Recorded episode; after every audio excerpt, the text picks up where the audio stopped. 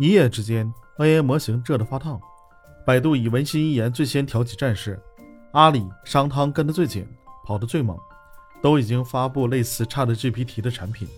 市场各种信号都昭示着 AI 时代的百模大战，帷幕已经拉开。这是一场持久战，哪家公司能留到结局呢？AI 的大模型热已经兴起，中国科技巨头们也纷纷原创发布自己的产品，试图在这场 AI 技术变革中占据先机。但是，弯道超车是不可能实现的，这将是一场持久的拉锯战，短期内难以分出胜负。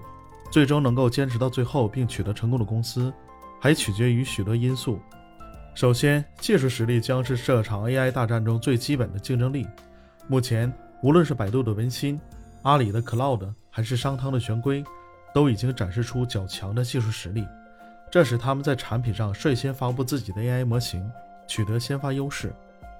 但技术更新速度极快，只要不断的和持续更新，才有可能也在后续的一轮轮竞争中保持优势和领先。其次，产品的运营与商业化能力同样的重要。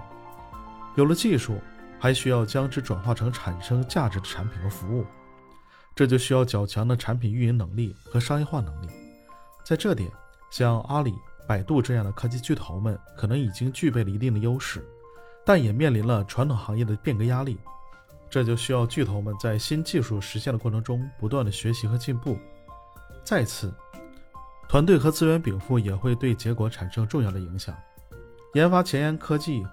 并且将它产业化，需要持续的投入大量的人力、财力。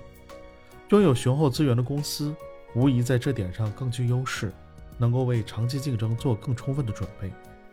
但资源过于依赖，也会导致思维的定势，这就需要管理层具备开放和宽广的视野。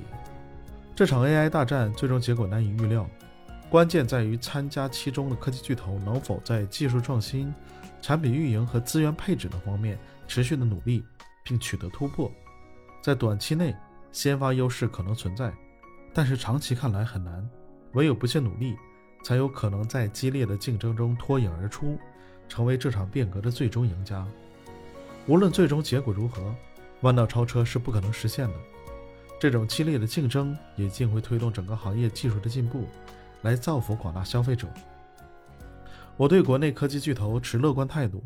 相信经过这一轮竞争的学习与磨砺，他们定能在 AI 的技术变革中发挥重要的作用。